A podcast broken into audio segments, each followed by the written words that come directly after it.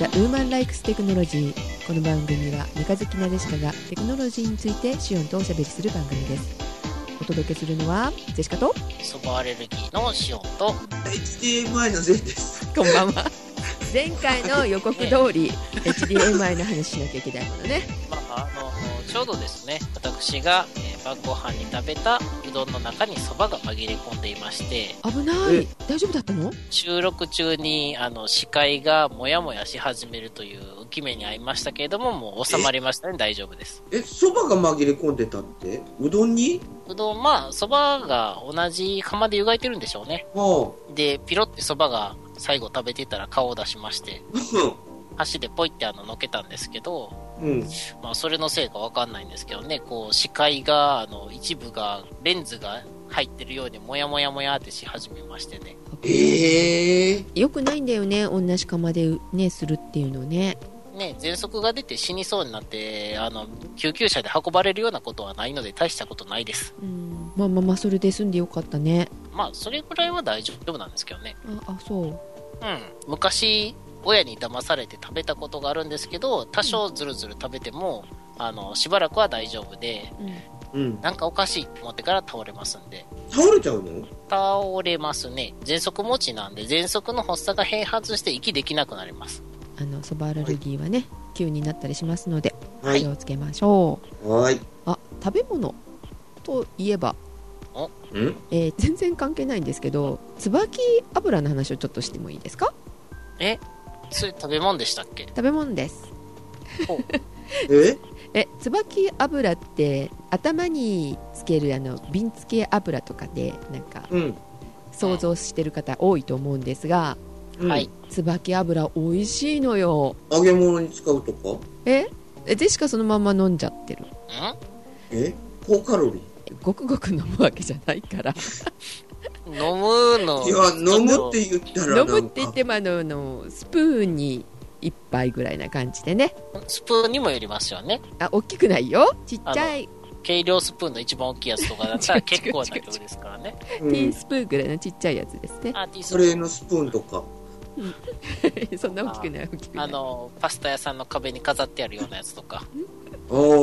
今まであの頭につけたりとかすることはあったんだけどそれで結構臭かったのねうん。まあすごい匂いしてますよねうん。よくわかんないけど。椿油って臭いもんだって思ってたんですけどうんうん。なんかね玉締め式の絞り方でなんか絞ってる椿油があると、うんっていうので、えっと、それをね取り寄せてみたんですよ、うん長崎の今村製油所っていうところが作ってるんですけど、うん。椿油臭いっていうイメージがあるのに取り寄せるっていうのはすごいなって思っただけです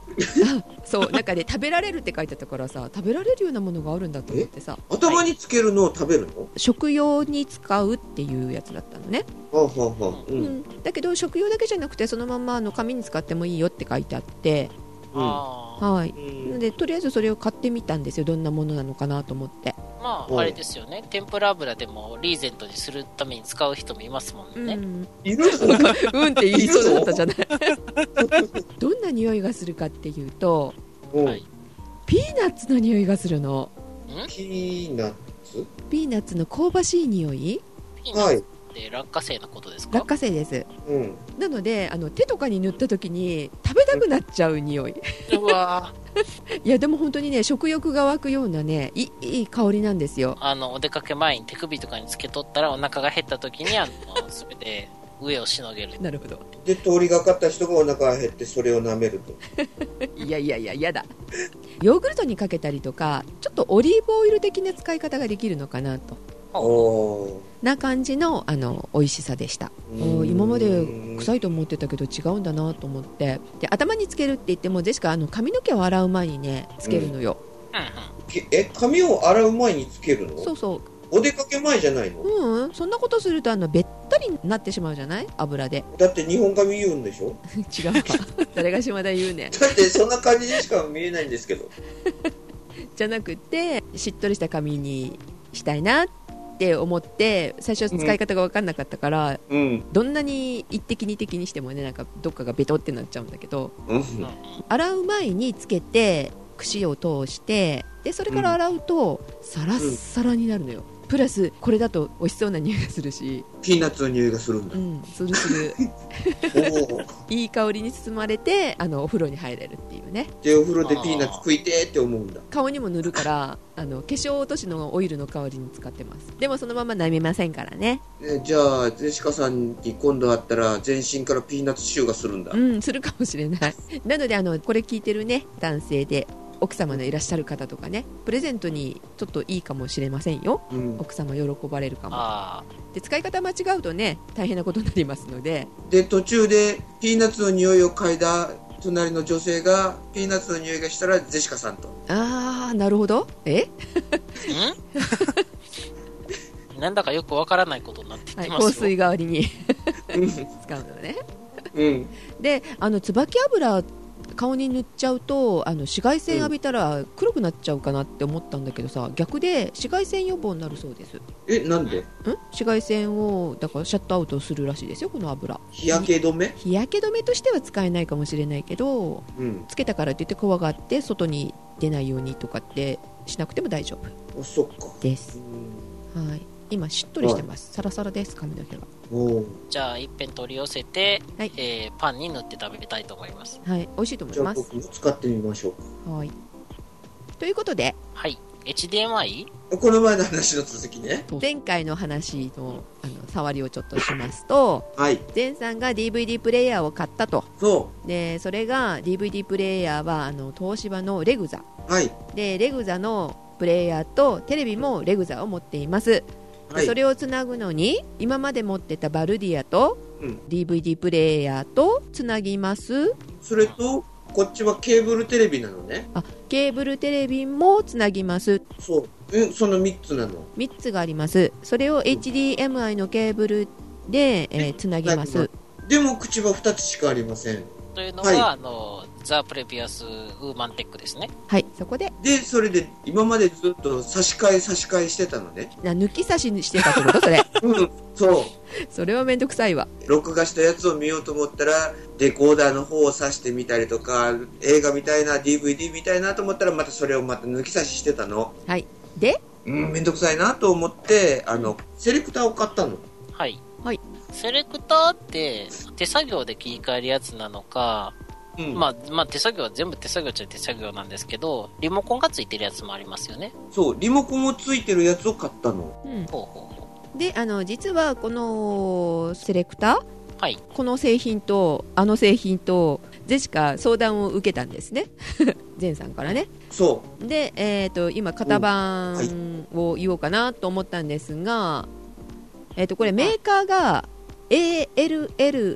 ALLRELI なんて読むんですかねオレリーですかねう。。はい。っていうところが作ってる HDMI のセレクターなんですがうん。ジェイさんねこれ今紹介したいところでしょうがうん。その製品はもう今なくなっちゃったのねあ、もうないの探したんですけどなくって次の製品が出てるのではい。同じものなので紹介しようかなと思うんですけどね、はいはい。ほうほうえっと、ポート数が増えてるんですね HDMI の、ポート数はさせるとこですね。うん、いくつですかジェンさんのはえっ、と、4つ。で今1個増えて5個になりましたほう。 5個入力の1出力はいはい。リモコン。ン付きっていうことでう。ほうんほう。でこれ、えっと電源がついてるって聞きましたがはい。電源ついてます。電源を挿さないと使えないタイプと思ったんですが、電源を入れなくても使えます。その場合はリモコン使えないんですかね。使えません。えっ、と、その時は手す手で切り替えができると。本体ポチポチして。って思うでしょところが、はあの、電源を入れると勝手に切り替えてくれます。本体の DVD とハードディスク、どちらかでも、電源を入れたら勝手に切り替えてくれるの、ポートを。あでもえっ、と、そうそう。あのすべての電源を常に入れてる人はどうなるんでしょうかっていうことなんですね。切り替えられそないの時には、うん、切り替えられない。切りだ替かえらられ手ない動で、うん、手動で切り替えなきゃダメ。え、それはリモコンがいる。うんあ、電源切ってたら、リモコンはいらない。手動で切り替えることができるから。なんか本体に本体までついてあるんですよね。そうそう、切り替えのポチポチっていう、なんあかね、ちっあちゃるい。んだうん、ある。あーだからそれであの切り替えることもできる。あの電源がないタイプっていうのはうん。はい。出力ミスが結構あったりとかうんうん映らなかったりとかするらしいのねううんうんん。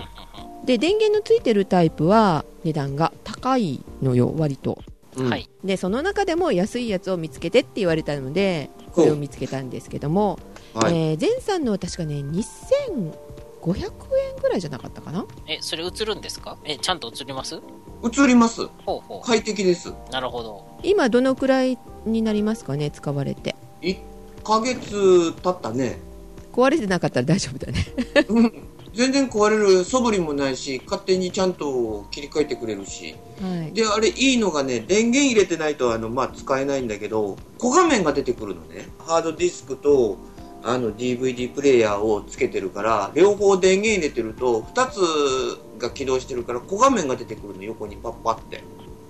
4つ。切り替え対象のやつが見えてるってことですよね。見えてるっていうもこと。うん。う、テレビの画面と、DVD プレイヤーの画面とが、もう全部、とりあえず見えてると。そうそう、横にちっちゃい、ちっちゃい画面でね。画面が出てて。うえん。 123とか数字とかはあります123の数字はないんだけど一番上に選択してるやつが出てくはあ、はあはあ、でうん次はこれっていうのがわかるるそうそうその下に次のが出ててっていうので縦に並んでるのね4つはい縦に並ぶんだうんこれゲーム機もつなげられるのでうん同時にゲームしてる人とかいいかもね、ああそうもう小画面ってやればいいですよねうんうんネットにつながっててこうチャットしながらとかとかいうのもいいかもね、そうそうそうそうね XBOX1 のコントローラーを左手に持って、そう そうそうえー右手には、えー WiiU のコントローラーを持って足足、えー足には、えー左足が PS4 で右足が PS ビータです、うんできますね、いけやまするねなうん新しいの5ポートあるから5つまで大丈夫だようんもう一個は普通にあの DVD プレイヤーでしょ 今4つ使ったからすごいな 同時に見てるんですねうんはい。というような使い方ができるとそうじゃあそれを使いたい時には電源入れた方がいいのね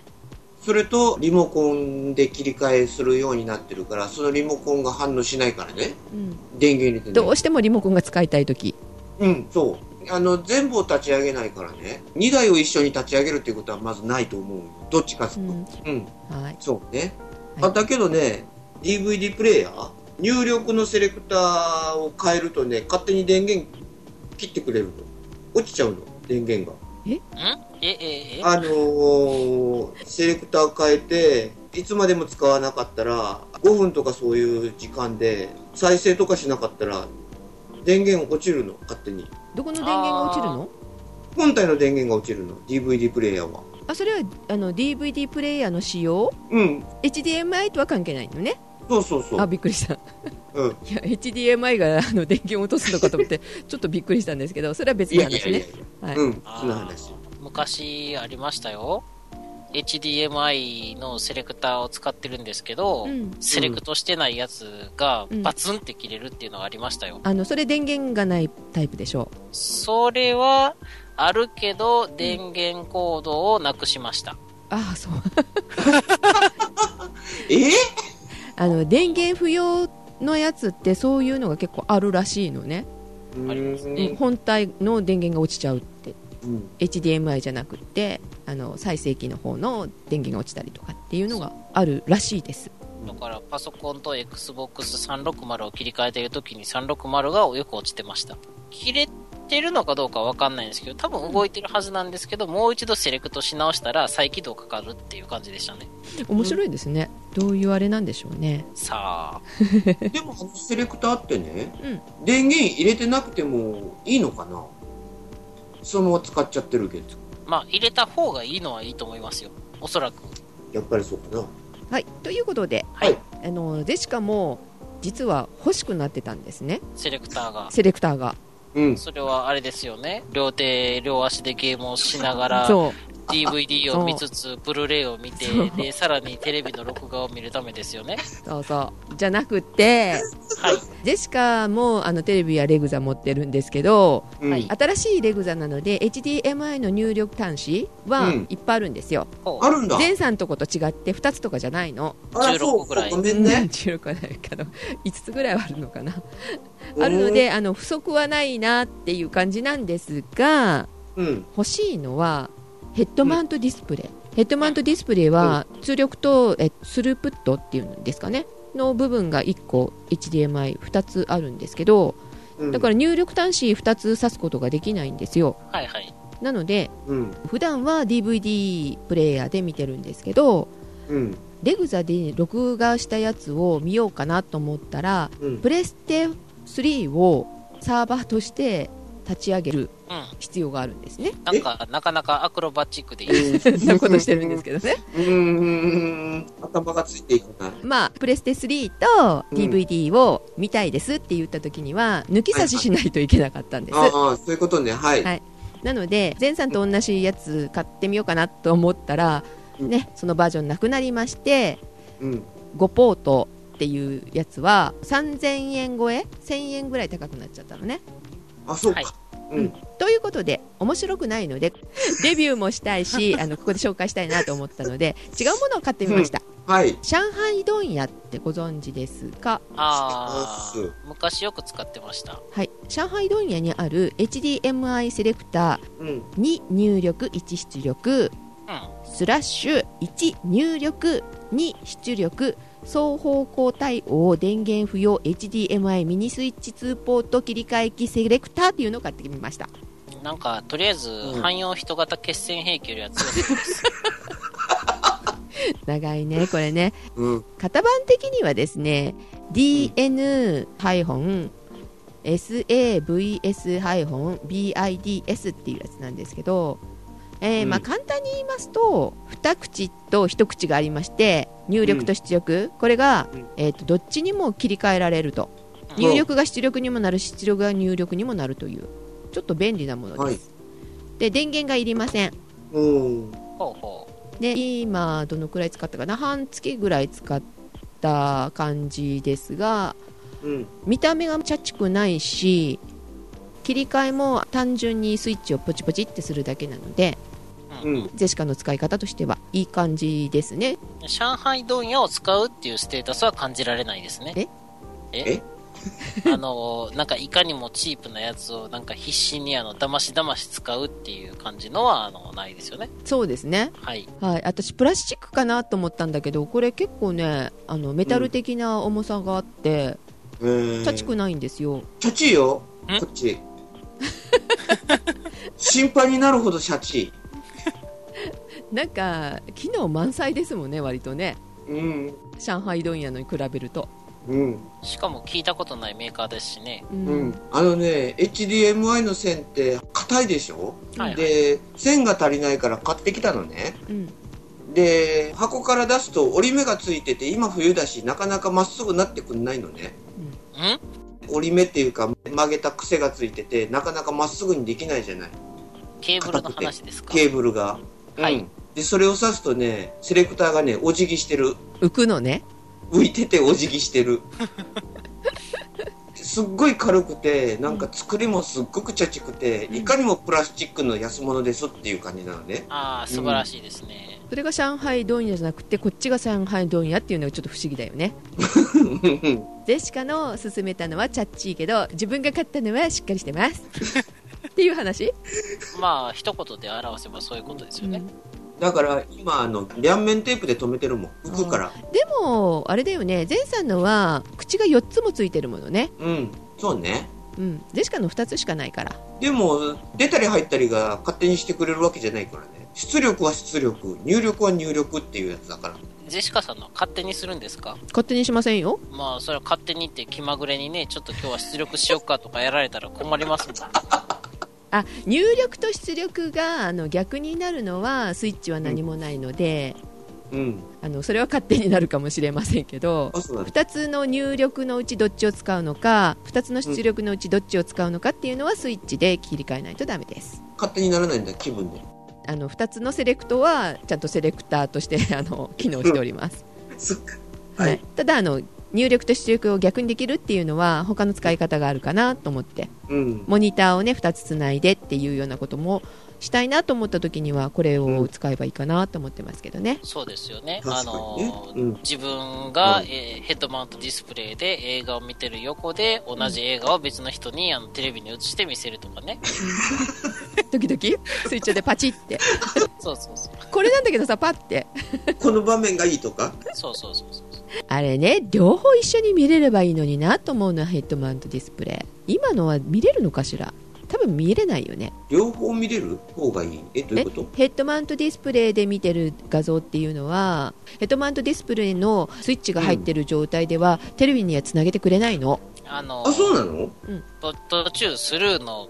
ところが1個あるんですけどそれはヘッドマウントディスプレイに出力してるとその出力ポートは役に立たないっていうことですねそうそうでございますのなのでどどっちも一緒に見ようと思ったら見れないのよやっぱそこはスプリッターだそううか。ーんスプリッターいりますねねまあ、テレビで一緒に見たらいいんじゃないのって思いますけどねそうねでもねん寝転んで見るのにはすっごいいいのよ、ヘッドマウントディスプレイ お布団の中に入ってみるのとねえそしてそのままあのヘッドマウントディスプレイの型が起きたらついてるとそうあのえ額がものすごく熱くなっててね やだ頭重くないのえ重くはないよ別に重くないけど鼻のとこが結構痛くなってくるずっとつけっぱなしだとねメガネのように歪んだりしてないのだっておごっついからそんなことはないあ、本当。うんごっついの、ヘッドマウントディスプレイ結構ごっついです重さもまあの初期のやつだから結構ありますしね ?10 キロぐらい何を鍛えたいわけ寝っ転がる時の首の筋肉ですねえ、でも1キロぐらいあるのいやそこまではないですよ何百グラムだと思いますけどメガネよりは重たいですねあ、そうね。はい、でプラスねあの電源入れとかないとあの、うん今度テレビで見ようと思った時に見れないのよ、ヘッドマウントディスプレイのまず電源が切った状態うん。 AC アダプターのところが抜いてあったりとか、あのスイッチ元のスイッチプチって切ってたりとかすると、うん電源が入ってないからスルーしてくれないのよ信号をじゃあ電源を入れなきゃダメっていうことね。電源入れるっていうか通電してないとダメ、充電してないとってういうんことね。電源は入れなくていいけど通電してないとダメその辺不便だね。でそこでセレクターですよねしおんさんえそこはえどこに使えばいいんだろう DVD からの出力をスプリットすればいいんじゃないですかね、んだから最初にもうすでに分けといてとテレビには単独で挿すうん、その方がいいねあースルー使わないでね、はい、うんはいっていう HDMI の紹介でございましたが今いろいろ出てるんだね安くなってきたし、実は私も HDMI の製品を買いましてねうん。最近スマートフォンっていうのをですねんゲームに使うようになりまして何のゲーム、ええいやスマホゲーですよまあ他にもいろいろな使い方っていうのはあってうん、スマホをね、リモコンとして Xbox One を操ったりとかもできます。うん360もできます。スマホゲーというのもちょこちょこやってます。それを、で、物探しゲームがあるんですよ。間違い探しみたいな。うんうん。メガネを探せとか、くるみ割り人形を探せとかね。うんで、それをちょこっと始めてやってたんですけど、スマホの画面ってちっちゃいんで、うん見えにくいんですね。うん物探しやのに。うんで、拡大すると一部しか見えないし、うん、ああそうだね、うんはい。で、なんか、えー、っと、すごく見にくいし、なんかやりにくいし、これはこういうもんなんやろうかと思いながらやってたんですけど、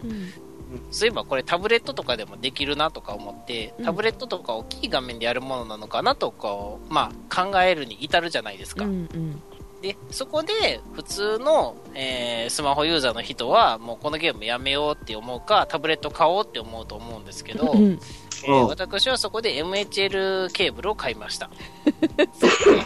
それは何するものですか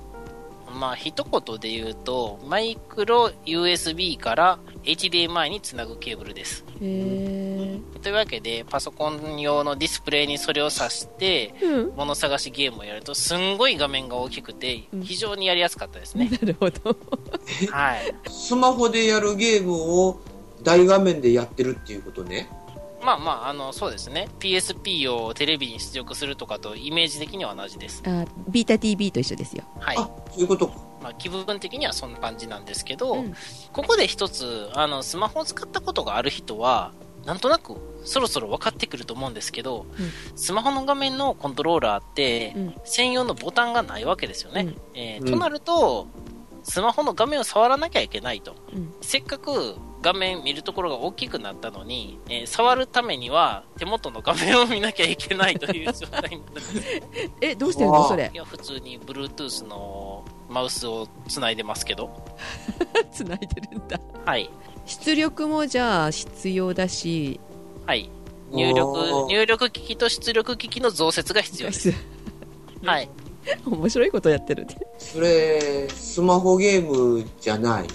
スマホゲームじゃないし、そもそもこれはスマホでやるべきことなのかっていう哲学的なお話になってきますよね。うんですねあまあ、スマートフォンがあのドックになると。 なんでしょうね、スマートフォンのゲームを寝っ転がりながらやりたいときに、うとうとして顔面にスマートフォンをぶつけることがなく遊べます。うんなるほどあおーはい、哲学的なあの疑問を抱きたい人はぜひやってみるといいと思います。はいでね、あとちょっとこれで欲しいなと思ったのは、MHL のケーブルに USB ハブ機能をつけたものが欲しいんですよ。ん何するのえーそしたら有線のマウスとか有線のキーボードもつなげてるじゃん。あーそうかそうかあー今 Bluetooth でやってるけどそうってそいううそこうと。ねうんはいうん Bluetooth はまた電池が減るのが早くて、ああそっかあの、スマートフォンが今までなかったぐらいに暖かくなっていって、あこの冬も乗り切れそうやなっていう感じになってるんで すけど、危ない危ないうんはい。そっかそこでケーブルがもう一つつなげられたらっていうケーとブこルろといねうかまあ普通に USB ハブとか、うんあのその辺のものはさせるんですけど、うんうん。その MHL の出力をあの前提に考えてハブ機能を備えたものがないなという、うーんなるほどねえーまあ、もしかしたら全世界探したらあるのかもしれないんですが、うんちょっとはい上海ドイアン的なところが作ってるかも上海ドイツねあとはあの音が非常に良くなりましたねそっか大画面の方から出てくるね大画面というか、私は今、えーっとですねうん、ディスプレイからの出力を、うんえーウェイビオのあの音響のスピーカーにつないでるのでう、わそりゃいい音がするわおースマートフォンの音響設備とはあのちょっと比べ物にならないほどいい音が出るようになりました。うん大音量で聞かえる。いや、無理です。つまみ3分の1ぐらいで十分あのうん近所に聞こえるぐらいうるさい。うんもうちょっとあのつまみを大きくしたら一体どれだけあの音量をねこれうんマックス一生使うことないんやろうなっていうぐらい大きい音出ますはい、はい、ということで、え3人苦労しながらいろんなものを使ってるよっていうお話ですね まあはい主に HDMI 周りで HDMI の話でしたはいはい。で続きましてはい。前さんなんかまた買ったらしいですねえー、お金持ちだね2500円の次は2500万テスラのあれでしょ車でしょそのテスラの車にも使えるポータブルナビ買いました。はいということでポータブルナビ何がいいかな安いのがいいなってジェシカまた相談を受けまして、そうです。はい、HDMI の次のあのもう1個っていうのがこれですねはい。で、買ったのが、ユピテルです。ゴリラを勧めたんだけどね最初ねはいそう。山陽えっ、と今はパナソニックでパすかナソねニックですねでも安さに負けたのと、そまあ、評判が良さそうだったのでう。うん。っていうことでユピテルの方を進めてみたんですが、はい。あーはい、型番からいきますがユピテルの YPF7500-P そうです。うんうん製品の特徴をお願いしますはい。画面が7インチですね。はいうんうんで、テレビはフルセグです。ワンセグとフルセグが使えると、うんはいうん、で GPS が導きだっけ導き対応でございますねあ、はい順天上衛星導きですねはい、そうです。操作がスマホのように、タッチパネルのやつですね。ああ、はい、ピンチとフリックができまフリッすクということで、はい。音声入力はできないはできません。うんうんで、なおかつ、レーダー機能もついてます。えそれは魚の群れがわかるとかですかうん、水中ナビをつければつけれるかも。ほうほうほうなわけはないか。 これは、えっ、と、後から気づいたんですけど、あの、受信機を別売りっていうやつでね、増設っていう格好になるのかな。オプションがあるんですね、オプションでね。はいはいはいで、これを買ってみました。量販店なんかで見ると、だいたい2万8000円から3万円前後。元が45万なんですかね4万か5万ぐらいですか5万4000円とかそれぐらいだったみたいです。はいで、でそれをコンバインに積んで、 お出かけバスじゃなくてトラクターだね。まあ、トラクターの方にはうい、んはい、プラグタイについでて。、あの、テレビを見ながら作業ができると。なるほど。 そういう使い方してるのかそう。ま あ、それは冗談で、はい僕が乗ってる車は、年式が高年式なんで、ナビとかつけてないのね。 ああ、なんかもう今、頭に浮かんでるのは、あの、箱型のパルサーですけどね。うん、それぐらい古いかもしれないね。はいナビゲーションとしての機能どうなんでしょうかまずはじめに、でかすぎた。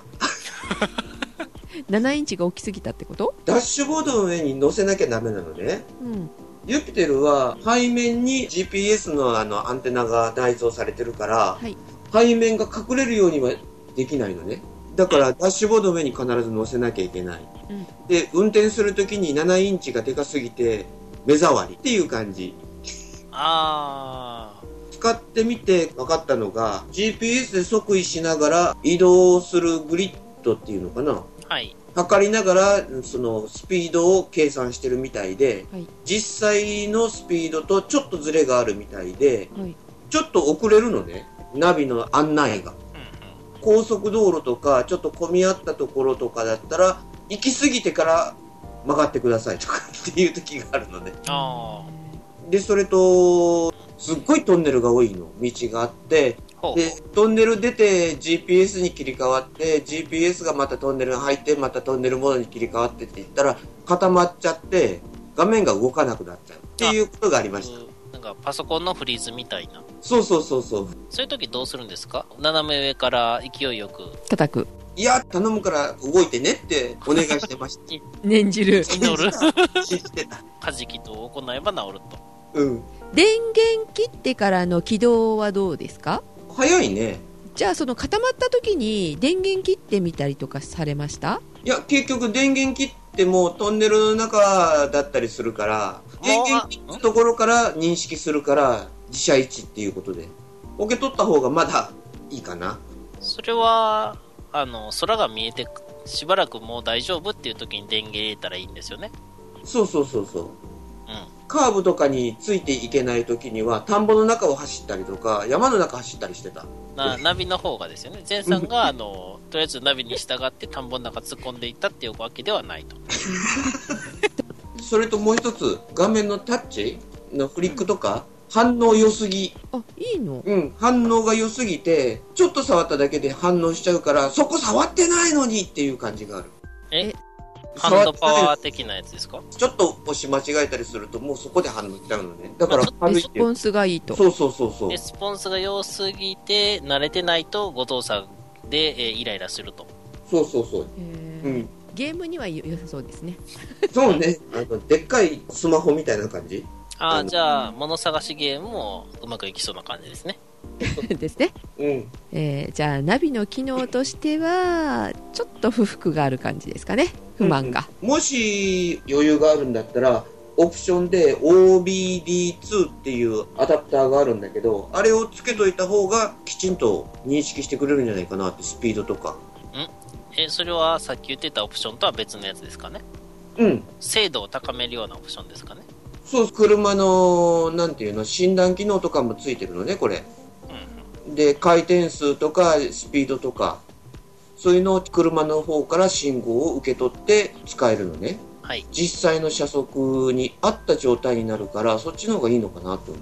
電源もこっちから取れるようだしね別にあのシガープラグとかそっちから取らなくてもはあはあはあなるほど。その ODB2 のアダプターが8000円ぐらいだったかな8000人でちなみにねレーダー波とあの無線セパレート型の受信機は1万6000円します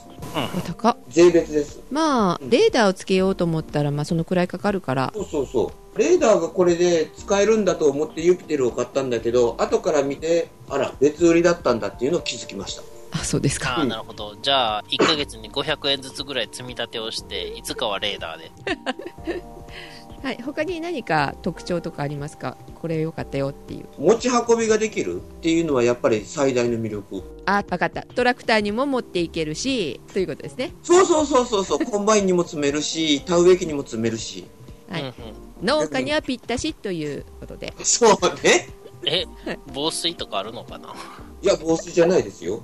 だから、その時はジップじロゃあッ、クジップロックに入れましょう。な。うん。まあ、だから家の中で設定ができるね。行く前に。ただあの気をつけなきゃいけないのはこれ地図の更新がないのねうん。今現在これ地図のデータベースがえ2013年度のデータが入ってますはい。うん。でそれを収監修したというか載せたのが2014年の4月でユピテルの場合は地図の更新データがありませんとそれは買うこともできないんですか買うこともできないみたい、っていうか今それは計画されてないっていうのねユピテルの方はほうほうほまあ、ユピテルっていうメーカーが大体あの取り締まりのあのレーダーとかを販売してるから地図の中に取り締まり地区のオービスとか固定式のデータとかちゃんと入ってます地図の中にこの先には H システムがありますよとか LH システムがありますよとかっていうのをうん取り締まりのレーダーの位置が出てくるそれと取り締まりの強化区域っていうのがあってう。ここではよく取り締まりをやってますよっていう地点も載ってる、この中にうん。。なんでか、で、それがね、初期設定でそれをしないっていうこともできるみたいだけどね。うんうんうん。はいはい、ということでユピテルは飛ばす人うん。 飛ばす人。飛ばす人とかえー、あの、あ、まあ、そうね取り締まりを気にする方にはおすすめかなということですね。というわけで、であれ取締り区間は、あの、ユピテルの方がホームページでそれは更新はしてます。取締り区間 は。地図の更新はしないけど取り締まりとかオービスとかの更新はしてくれてるというそう。ユピテルでございまましたた。ユピテルでした。いや、なんか、あの、オービスの話多いなって思いながら、あの、下半式のやつもいっぱい出てくるから、だんだん役に立たなくなるよねっていうね、ううんん。えーというお話でしたね。はい。えーえー今回はオービスの回だったということで。はい、HDMI とオービスの回でした。はい。また次回おやすみなさい。はい。おやすみなさい。おやすみなさーい。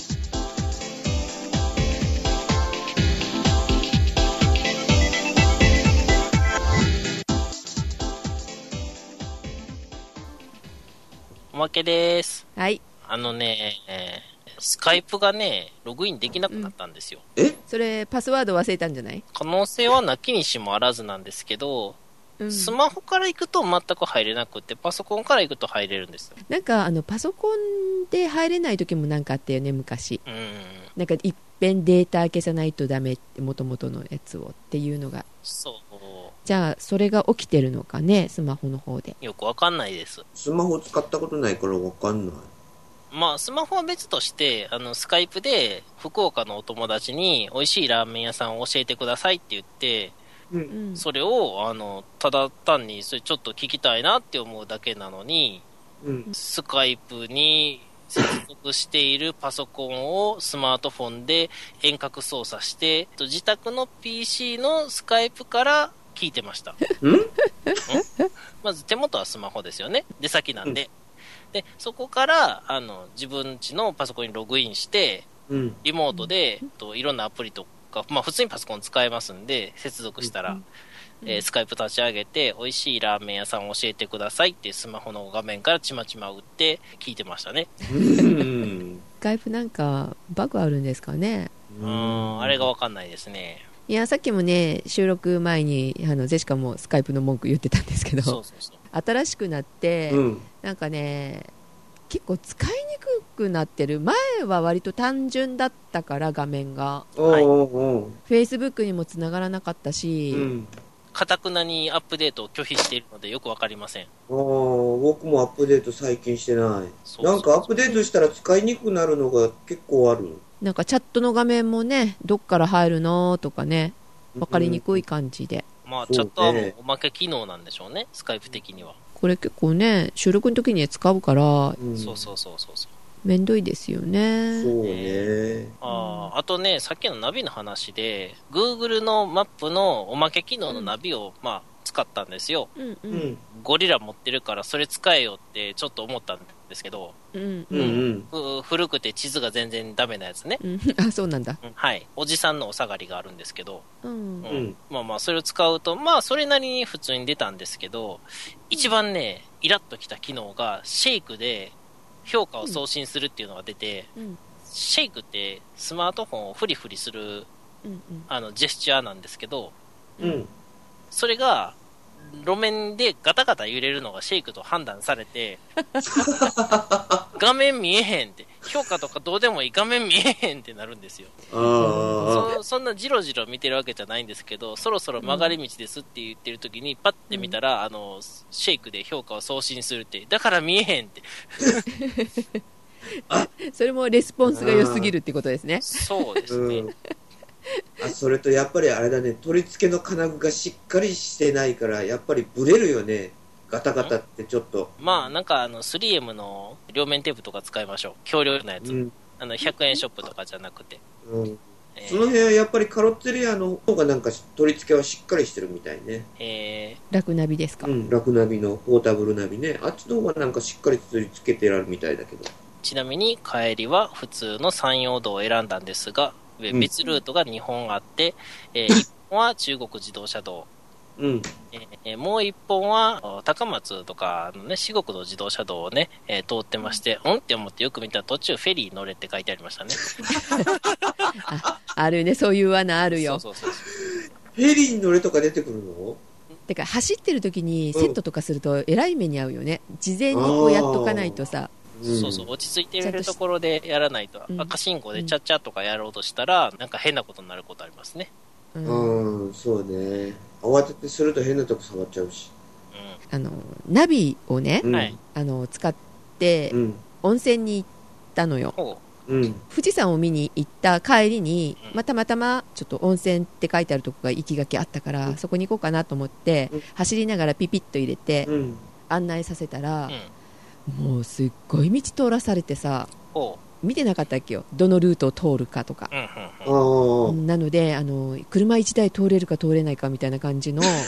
道をうん山の中を延々と走らされはい。山を登りきり下りまた登りみたいな、もう、それ、えっ、と、富士山見に行った帰りって、うん大晦日の出を見たんじゃなかったでしたっけそうそうそう大晦日ですうんということは、えー下手したらあの雪とかあるところ行かなきゃいけないですよね。下手すると、ううんそんな感じで須磨田峡っていうところ行ってきたんですけどね、、はいい、うん。い温泉でしたが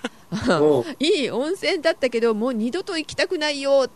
て思って帰り帰ったんですけど帰り道はすごくいい道でしたあえーってことはそれは、あの、別にいい道ができてたと。あー、ジェシカさんが登る間にいい道ができてたと。ああなる工事ができたと。早っいい仕事するねではなくてね静岡側からその須磨田峡に向かう道はちょっと険しかったと山越えしないといけなかったとああ。で、えっと浜松の方からその須磨田峡に行く道はいい道がついてるから、うん。遠回りをしてくれたらよかったのにねっていうねああ。あ多分そういういい道があったんだと思いますジェシカさんのナビってさ、ん確かカロッツェレのいいやつつけてたんだよね。はいサイバーナビうん。それに、あの、道路幅とかって選択の中になかっだからそれをちゃちゃっとやると、ちゃんと選べてないってことなんじゃないですたかあ、ね。そういうこそとうそうそう音声入力とかもできるから「須磨田峡温泉」とか言ってね案内させるとそういうことになりますうん、ユピテルそれしたって言っても反応してくんないし。よかった ねえー須磨田京温泉って言ったって、シーンってして、右です、左ですとか言ってない から。なのでやっぱりどういうナビを使ったとしても入力するときっていうか、行き先はちゃんと下調べしていかないとダメだよねっていう、あうんの、あれです、あれです。道のね、評価用の性能評価はね、スペックはね、道幅ですよ。うんうんうん。あの、道幅さえあれば、多少速度超過しててもうん、端から出てきたものに反応して止まるまでの間があるので、うん。というわけで、道のスペックは道幅です。はい、えーはい道路交通省の人とかは覚えておいてください。はい。車1台分でしたが国道でしたびっ くりはいおやすみなさいはい。おやすみなさい。どういう道で国道